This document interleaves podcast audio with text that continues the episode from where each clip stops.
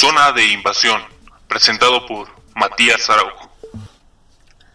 Hola, hola, qué gusto que estén de regreso una semana más aquí en el podcast Zona de Invasión, presentado por Invasión Deportiva. Me presento ante ustedes, para los que aún no me conocen, mi nombre es Matías y pues es un gusto estar semana a semana aquí con ustedes eh, hablando de los temas deportivos, hablando de lo, de lo novedoso, de cuestiones eh, de historia, etcétera, etcétera, etcétera. Y pues bueno, qué gusto que nos acompañen. Si eres nuevo, pues quédate hasta el final y escucha este eh, hermoso podcast y, mi melodiosa voz. pues espero que estén muy bien. Como estamos hablando con el tema que impactó, que ha impactado eh, en las últimas horas la Junta de Dueños, la Liga MX, han decidido que el torneo eh, clausura 2020 pues llega a su final, se hace oficial la cancelación. No les convenía, el, calendario ya estaba apretado y pues bueno, ya tienen que quitar, están quitándose el dinero de encima, ya cancelaron la, la Campeones Cup y la Leagues Cup y, y todo eso y pues bueno, para ellos pues ya no, no, no las está retribuyendo. Tienen que pensar también en CONCACAF y tienen que empezar pensar en la selección desde hace un año, desde el año pasado, perdón, que no juega partidos. Y, pues ya les cancelaron varios en Estados Unidos y pues para ellos era como apretamos más el calendario en la Liga MX y que nos deje un poco de esto o aventamos los partidazos de la Superliga MX contra la, la MLS y eh, los partidos de la selección, ¿no? Que es importante recordando que vienen las eliminatorias rumbo a, a, Qatar 2022 y pues bueno, tienen que tomar eh, eso pues con mucha consideración, ¿no? Claro, claro está. Y pues bueno, dijeron ya no más, ya se cancela, Cruz Azul era el líder, pero dijeron no, no hay campeón. Si no hay liguilla, no puede haber un campeón. Y pues bueno, cada quien toma las decisiones, ¿no? Digo, que el calendario estaba apretado, sí, faltaban 7, 8 semanas. Y dirán, ¿por qué en ligas europeas sí regresaron? ¿Por qué en Bundesliga sí regresaron? ¿Por qué en la Liga Española van a regresar? ¿Por qué en Inglaterra tienen pensado regresar? ¿Por qué en Italia tienen pensado regresar? Pues bueno, porque es muy fácil. Para ellos se acaban sus jornadas y ahí definen un campeón. Para ellos ya no hay que del primero al octavo entran a una liguilla, no, no, no. Llegas a tu final, a tus jornadas, ya sean 36, 38, 34, dependiendo del torneo que sea, porque cada uno varía, varía perdón, en, en cuanto a cuántas jornadas tiene eh, su torneo. Pero bueno, pues, por ejemplo, en Bundesliga son 34. Van en la 27, van a jugar la 27 este fin de semana siete semanas todavía tienen para tomar parte de julio. O son. Pon tú esta que queda de. Pongámoslo así, esta que queda de. De mayo. Demos de 4 de. De junio. Una de julio, si así lo quieres eh, ver. son seis semanas, ¿no? Metes una media semana, una o dos, ¿no? Para que pues tal vez las vacaciones sean un poco más largas. O tal vez dependiendo del desgaste, pues es bueno, nada más una, ¿no? Nos vamos con una. Y ya ahí llega tu final, pero la Liga MX todavía tenía siete jornadas por disputarse y tres eh, semanas más adicionales en cuestión de liguilla eh, para definir el campeón. Eran diez semanas aproximadamente, aun cuando metieras media semana, para cuando jugaras la liguilla tus jugadores iban a estar fundidos. O sea, digo, no había otras competiciones como por ejemplo cuando eh, tienes que jugar con K-Champions, cuando vienen torneos de selección, etcétera, etcétera, etcétera. Pero tus jugadores llevan a estar fundidos. Digo, por más que quisieras que aguantaran y que hay un partido meta suplentes, ibas a acabar con la esencia del torneo y creo que es la mejor decisión. Aún no sé si sea la mejor decisión o no no definir un campeón. Digo, me parece que nada más se llevan por un punto Cruz Azul y León tal vez estaba muy apretado el, la pelea, a diferencia de otros torneos en donde llevan por 17 puntos, 10 puntos, 22 eh, puntos, como lo es con, con Liverpool. Entonces, eh, ahí ya es una cuestión muy diferente. Y pues bueno, dijeron no va a haber campeón. Que de por sí Cruz Azul, tanto su directiva como, como sus jugadores habían dicho, ¿saben qué? No, no vamos a ganar este título sobre la mesa. Preferimos mejor que se gane en la cancha. Digo, después de haber esperado 22 años, creo que para ellos lo mejor es ganarlo deportivamente. Hablando eh, de deportivamente en un aspecto de decir, bueno, lo gané con 180 minutos jugando la final y de vuelta y tal vez yéndome a la larga y los penales, etcétera, etcétera. Pero lo gané como se debe de completar el torneo y no por estas 10 jornadas. No sé si Cruz Azul iba a terminar como líder. Lo acabo de decir, o sea, un punto de diferencia. León le pisaba los talones. Eh, América, aun cuando quedó en, cuarto lugar eh, después de haber perdido en la última jornada contra Cruz Azul, eh, o sea, no estaba muy distanciado de ellos, ¿no? Porque si América hubiera ganado el partido del clásico joven, América hubiera sido líder. Entonces, eh, no, perdón, León hubiera sido líder, América hubiera sido segundo y Cruz Azul hubiera quedado más abajo. Pero pues no están tan despegados unos de los otros, ¿no? Entonces, pues dicen, pues ya no hay, no hay campeón. Cruz Azul y León son quienes van a ir a, a Conca Champions, son los que se van a, meter al Conca Champions. América y Monterrey, que habían sido los finalistas del torneo pasado, pues eran quienes ya estaban eh, ubicados en esa instancia y pues bueno, son los que les va a tocar jugar eh, la Conca Champions junto con Cruz Azul y León. Cruz Azul, León, América y Monterrey son los que van a estar en la eh, en la Conca Champions el próximo año. Aún no se sabe qué va a pasar con ese torneo. CONCACAF no ha dicho nada de... Digo, no falta mucho. cuartos de final, semifinal y final son lo de tres, ¿no? O sea, bueno, contando que si de vuelta, no sé, tal vez seis semanas, ¿no? Pero lo puedes jugar antes, previo a que inicie el torneo del 2021. Cortas por ahí algunas eliminatorias que de los equipos centroamericanos que siempre nada más van a dar pena. Y pues te ahorras muchas cosas, ¿no? Digo, todavía hay cabida, todavía hay tiempo, todavía hay espacio, pero bueno. En cuestión del torneo dicen se acabó. Cruz Azul celebra sus 93 años el día de hoy pero aún así, pues imagínense que hoy que, hoy que cumple 93 años les hubieran dicho eh, felicidades, ¿no? Acabamos el torneo, eres el campeón. Pues hubiera sido mejor, pero pues ahora se les invierte y dicen, no, pues no, no va, no va a haber campeón. Creo que este sonido queda muy bien y no hay nada mejor que dicho por un eh, por un aficionado de Cruz Azul. ¡No! ¡No puede ser! Maldita sea, no puede ser. No lo, no lo niego. Y no voy a ser como ciertos medios amarillistas que vi hace rato cuando vino la cancelación del torneo que decían, no, nosotros no queríamos como Cruz Azul ganar la liga, no queríamos eh, ganarla así, nosotros somos así, tú más que nadie sabe que Cruz Azul estaba en forma. No voy a ser así, ¿no? Porque digo, eso ya es un formato que ellos adoptaron, pero por ahí quienes sean aficionados de ese medio, pues sabrán de quién estoy hablando, ¿no? Pero, eh, o de qué medio estoy hablando, ¿no? Porque son muchas personas. Pero sí, no, no hay que negarlo, ¿no? Cruz Azul estaba en buena forma. No sé qué tanto o en qué forma le iba a alcanzar para llegar a la liguilla. Hablando antes del parón, después del parón aún tampoco sé porque digo, no sé qué tanto le hubiera afectado a sus jugadores en forma, en, cuestión de preparación y, todo esto. No sé si hubieran llegado igual, pero eh, me parece que eh, negar que Cruz Azul tenía todas las posibilidades de ser campeón, o no, no tal vez no todas, pero sí la mayoría. Lo digo y lo, lo, digo esto por la cuestión de lo que pasó en el 2018, en el apertura 2018 cuando se enfrentaron a América. Cruz Azul tenía mucho que ganar con Pedro Caiciñas, se veía un equipo imparable y aún así terminaron perdiendo la final. Pero no sé qué tanto les hubiera alcanzado, tal vez ese torneo hubiera sido diferente. Cruz Azul ya había mostrado y mostró que este equipo de Ciboldi ya no le temblaban las piernas en momentos importantes.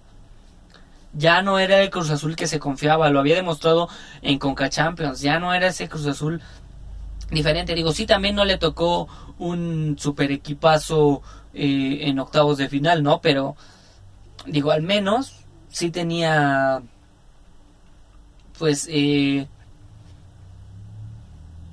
sí tenía una sangre, un aire diferente al que habíamos visto en Cruz Azul, pues en los años anteriores.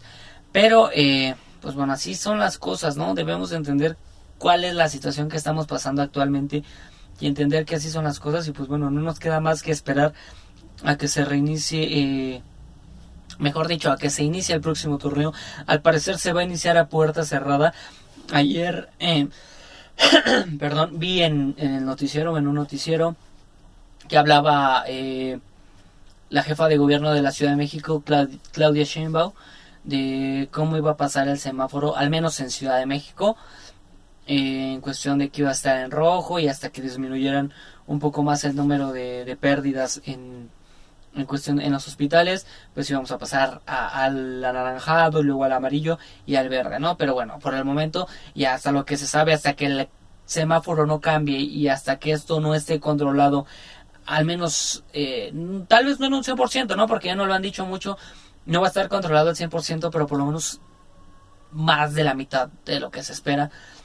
Eh, y que bueno, pues ya podamos regresar a la normalidad. Me parece que que se regrese a puerta cerrada es una idea espectacular.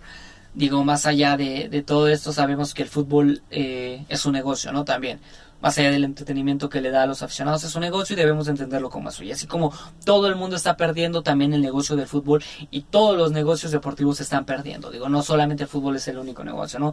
Tenemos eh, el básquetbol, la NFL, que la NFL pues no tiene problemas ahorita con su calendario.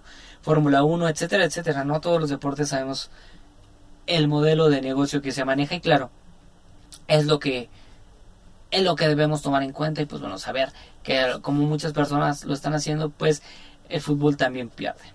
Y pues bueno, se va a reanudar, eh, por ahora lo que se ha hablado es que se regrese en el 6, eh, las primeras semanas de julio, no recuerdo con exactitud la fecha, son las primeras semanas de julio o si no ya hasta agosto, pero bueno, ya en forma bien, eh, tal como les digo, a puerta cerrada, pero pues que el torneo ya, ya se pueda retomar, ¿no? Como, como estamos acostumbrados en, cierta medida. Y pues bueno, se canceló el torneo de fútbol eh, mexicano. Todo esto tiene una cuestión muy importante en la parte de atrás y creo que quienes son aficionados del fútbol y quienes han estado viendo las noticias en la última semana ya se imaginarán a qué me refiero.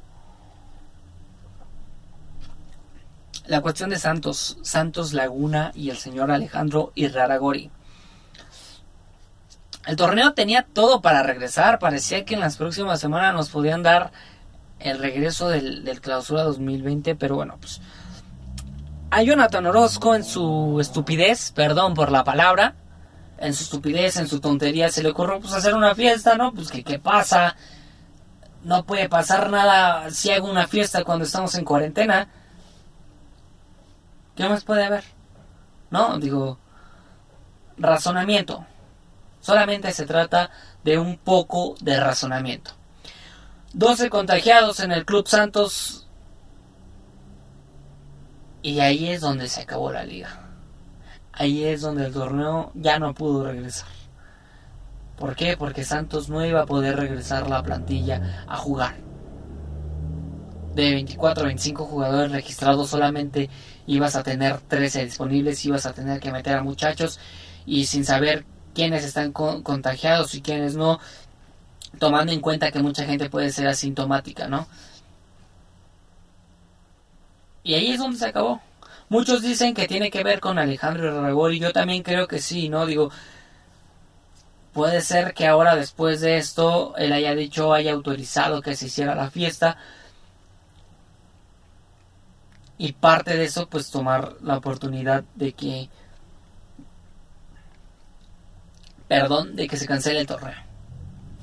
Y pues bueno así es eso es lo que pasó no cuando cuando se supo de los contagios ya se sabía que el torneo estaba acabado, ya no había más que pelearle, ya no había más que decir, ya era buscar darle seguimiento a lo inevitable y pues bueno, no lo vieron de esa manera, ¿no? No, no se siguieron los protocolos y pues bueno, se terminó. No sé si Santos, tal vez no Santos, ¿no? Pero Atlas la cuestión de Atlas tenga algo que ver ahí. Cada quien sabe, ¿no? Digo, se maneja ese modelo de, del fútbol mexicano, se maneja de una manera que muy pocos entienden aún cuando estén inmersos en él. Y pues bueno, nos han dejado sin fútbol. Por lo menos, por lo menos de aquí hasta julio. Y pues bueno, veremos, veremos qué pueda pasar. Ojalá que Cruz Azul, ese es, ese es completamente sincero, ojalá que Cruz Azul regrese en la misma forma que tenía este torneo. Creo que eso solamente sería darle un poco de lo que se merece Cruz Azul respecto a lo que hizo y lo que estaba haciendo bien este torneo. Pero bueno, así así concluyo este tema. Pasemos a otro tema que habló o fue muy hablado pues el fin de semana pasada y varios días más eh, con respecto a la Bundesliga. La cuestión de lo mucho que se criticó a Marion, Marion Reimers, perdón, eh, por su narración. ¿no? Se, se armó mucho show. Eh, Marion Reimers es una periodista muy inteligente, conoce muy bien de fútbol, es una gran analista del fútbol femenil, y tiene un canal de, de, YouTube en donde hace diversos reportajes, en la cadena Fox Sports también, pues da muy buenas cosas. Me parece que eso sí lo podemos tomar. Lo que sí creo que debemos de ser críticos y se debe de ser muy analítico y se debe de puntualizar es que aún le falta en la cuestión de la narración.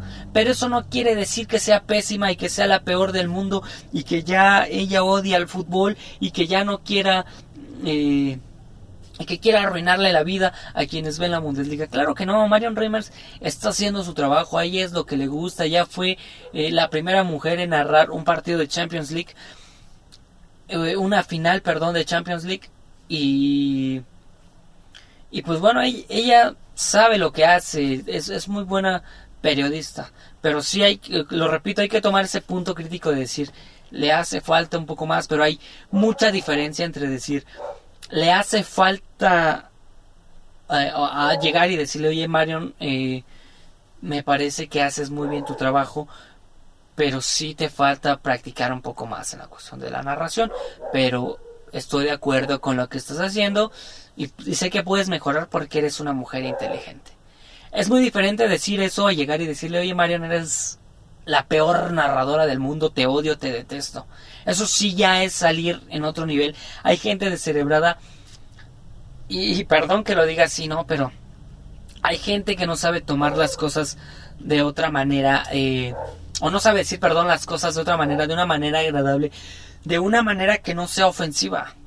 Todos podemos mejorar, todos cometemos errores. No se trata solamente de que un... Eh, de que pues ella quiera arruinar la vida o que se trate de que eh, la queramos echar del país, etcétera, etcétera. O sea, no se trata de eso, se trata de saber decir las cosas con, con cautela y, y decirle, sabes, o decir, sabes, no me gustó tu narración, pero eso no quiere decir que no la puedas hacer mejor y que el día de mañana me sorprendas. Lo que también me parece absurdo es que muchos periodistas eh, lo tomen por el lado de que como es mujer, digo, sí sé que hay mucho machismo, eso no lo voy a negar. En el fútbol hay mucho machismo. Te puedo asegurar que del 90% de las personas que criticaron a Marion Reimers, el 90% lo hizo solamente por el hecho de que es mujer. El otro 10% sí lo hizo porque es autocrítico y dice, bueno, Marion, a mí no me gustó tu narración, pero sé que puedes mejorar. El otro 90% dijo, échenla de aquí porque es mujer. Tan fácil como eso. No vamos a negar lo innegable. ¿No? Pero muchos muchos periodistas sí se tomaron como ese lado de decir, ay, es que porque es mujer ah, no sé. No sé, digo, por ejemplo, eh, me viene a la mente eh, un ejemplo como lo fue Iris Cisneros eh, en su momento, una narradora que estaba en Sky Sports que lo hacía muy bien. Había ocasiones en que ella sola narraba los, los, los partidos ya fueran de, del ascenso. Bueno, no, al principio empezó narrando eh, la liga, que era la que estaba, la liga y la Premier, que eran los que estaban en Sky. Eran las que estaba eh, Sky y de repente le tocaba narrar sola porque eran muchísimos partidos y pues bueno cada comentarista se tenía que dividir y le tocaba narrar eh, sola los partidos y lo hizo de buena manera su narración era adecuada y ahí la gente no dijo nada sí hubo eh, crítica respecto a que por, por ser mujer lo que acabo de decir no vamos a negar que no existe el machismo porque en el fútbol es donde más existe pero en la cuestión de su narración casi nunca hubo quejas ¿Por qué? Porque ella tenía un estilo, tuvo un estilo marcado, se preparó para la narración a una parte de saber de lo inteligente que era, de prepararse para, para los encuentros o para lo que le tuviera que cubrir. Su narración tenía un estilo único y que era llamativo. Ella lo dijo en una entrevista alguna vez para, para el ascenso. Eh, sé que es, bueno, ella dijo que es difícil por su tono de voz, no es lo mismo que una mujer narra que un hombre narra en cuestión de tono de voz, por, por cuestión de los gritos o, por cuestión de tener que, que, alzar la voz en cierto momento, por decir esto, ¿no? Digo, no es, no lo estoy viendo como que, hay porque, eh, porque es mujer, solamente los hombres pueden narrar, no, sí es una forma diferente de escuchar la narración, ¿no? Y no estás acostumbrado a eso. Fue la primera mujer que narró partidos de fútbol hasta donde yo conozco, no sé si en otros países, pero por lo menos en México, yo en Sky Sports la escuché muchísimas veces, ¿eh? en, la, en partidos de, la Liga Española y en partidos de la Premier, que es la de, la de Inglaterra. Y a ella no se le atacó por esa cuestión.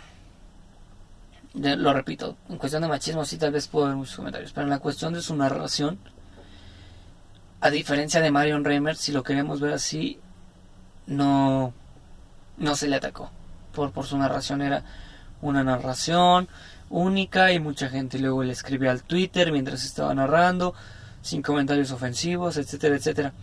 Y me parece que es lo que pasa con Marion Reimers, pero a la inversa, ¿no? Marion. A Marion le hace falta un poco encontrar su estilo, eh, adaptarse a la narración, perder el miedo tal vez, no si lo podemos decir. Yo, por ejemplo, a veces me raspo mucho la voz eh, cuando estoy con el podcast con ustedes, porque no sé, de alguna forma te pones tan nervioso que, que cambias la voz o intentas forzarla o no eres tú mismo. O sea, no eres a quien conocen día a día en la calle o como estás con tu familia, etcétera. Y creo que eso es lo que le puede pasar a Marion Reimers y algunas cuestiones más. Pero por su inteligencia y por la forma en que ella es y, por lo que ha demostrado en los años que ha sido que ha estado en el medio me parece que puede aprender y tarde o temprano nos va a sorprender y sus narraciones nos van a terminar gustando. De eso no tengo duda. Así como la, las narraciones de Iris Cisneros en su momento fueron agradables. Ahora me parece que ya está con TUDN y con Televisa. Eh, y pues bueno de alguna forma la contrataron la llevaron y ha estado narrando partidos también, ¿no? En las últimas, las últimas jornadas no la recuerdo tanto eh, en la cuestión, pero bueno, pues en la cuestión de, narrar deportes o de narrar el, fútbol, pero bueno, digo, poco a poco tú DN le irá adaptando, o si no, pues puede regresar a Sky, que es donde tuvo su primera oportunidad y donde demostró que también tiene brillantes en la narración. Y de Marion, la práctica y que ella se quite el miedo y que como ya lo hizo y como lo sigue haciendo, se quite las críticas de encima y, siga haciendo las cosas. Yo sé que ella va a encontrar su estilo y que lo va a hacer de la mejor manera, porque no por nada es una de las mejores eh, periodistas de México en la cuestión de, bueno, periodista, sí, periodista femenina, por así decirlo, porque bueno, el término periodista también podemos abarcarlo para, para la cuestión de los varones, pero pues la mejor mujer periodista en cuestión de deportes me parece que es ella. No sé, habrá opiniones divididas, pero para mí Marion Reimers, y si lo vemos en la cuestión de la narración, para mí la mejor es Iris Cisneros. Así dejo las cosas, ¿no? Eh, te recuerdo que si te ha gustado el podcast, pues puedes suscribirte en YouTube. Si nos está escuchando en alguna eh, de las plataformas de audio, pues no olvides que eh, puedes seguirnos, puedes activar notificaciones para que pues te, informe cuando haya un nuevo podcast. Igual en YouTube, activa la campanita, activa, todas las notificaciones, no solo para la cuestión del podcast, sino pues para cuando subamos un nuevo video ah, al canal respecto a todo. Nos pueden seguir eh, en YouTube como Invasión Deportiva MX, también en Facebook e Instagram, Invasión Deportiva MX. Pues ayúdenos a crecer mucho más, compartan con sus amigos y no olviden dejarnos un like, pues para saber qué tan agradable fue este video para ustedes. Y comenten aquí abajo qué piensan de la cancelación de la Liga MX y sobre todo pues también qué piensan de la cuestión de las chicas eh, tanto en la cuestión de Marion Reimers, qué les parece lo que sucede con ella. Y si consideran o no que Iris Cisneros es hoy por hoy también una de las mejores narradoras de fútbol. Me despido amigos, cuídense mucho, nos vemos la próxima semana, nos vemos en el próximo video, en el próximo podcast, que pasen un bonito fin de semana. Hasta la próxima.